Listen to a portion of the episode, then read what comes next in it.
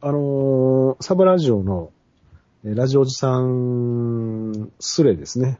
はいはい。にえー22番さん、 はい。えー、ヤマト兄さんは松本零士合集って持っていました。大体が娯楽誌の、えー表紙絵だったやつなんだけど、あの細い腰と大きな胸のギャップに若かりし頃の僕は一人上手を覚えた記念すべき一冊なんです。あの頃はそれこそその合集で猿のように励んでいたなという書き込みがあるんですけども、えー、ヤマト兄さん、えーこれに対してのお答えを。えー、レイジ画集は数々あるので特定できませんが、これを読む限りはお若い人ですかね、やっぱりね。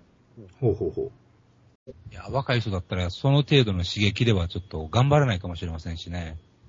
う。ううーん。ん。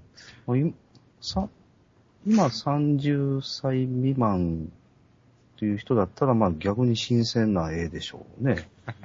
うんで、も若かりし頃の僕ですから今若くないということじゃないんですか、うん今現在は。あの、猿のように励んでいたという表現が、おっさん40です近いような気がすごくするんですけどね。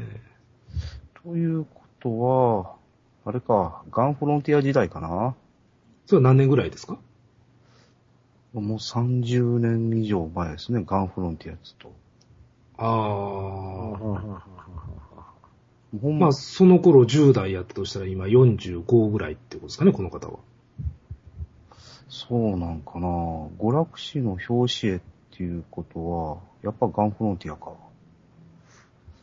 まあ、持ってたか持ってなかったかっていうと持ってません。あ、持ってないですか で、ま、いや、漫画は別ですけどね。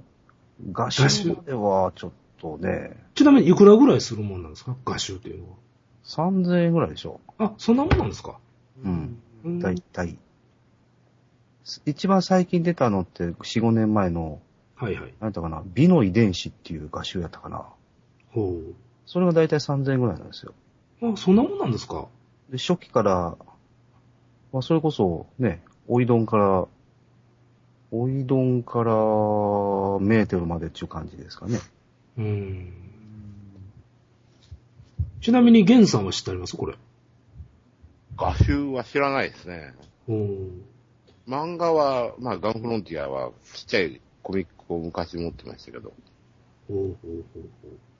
だいたい、エロさ全開の松本零士の漫画ってガンフロンティアぐらいじゃないですかね。ですね。うん。たまに戦場漫画の一編にね、うん。エロいのもありましたけど、ガンフロンティアだってね、ガキン中の頃、単行本だけでしたからね、私。そうですか。というわけで、あとですね、はい。松本零士の絵で絵では抜けません。 残念ながら私は。多少膨らむことはあっても、あむ無理でしたね。まあ多分、あの、鳥取のチンコ店長は松本零士の写真で抜けると思いますけどね。そこまで。 100%いきますね。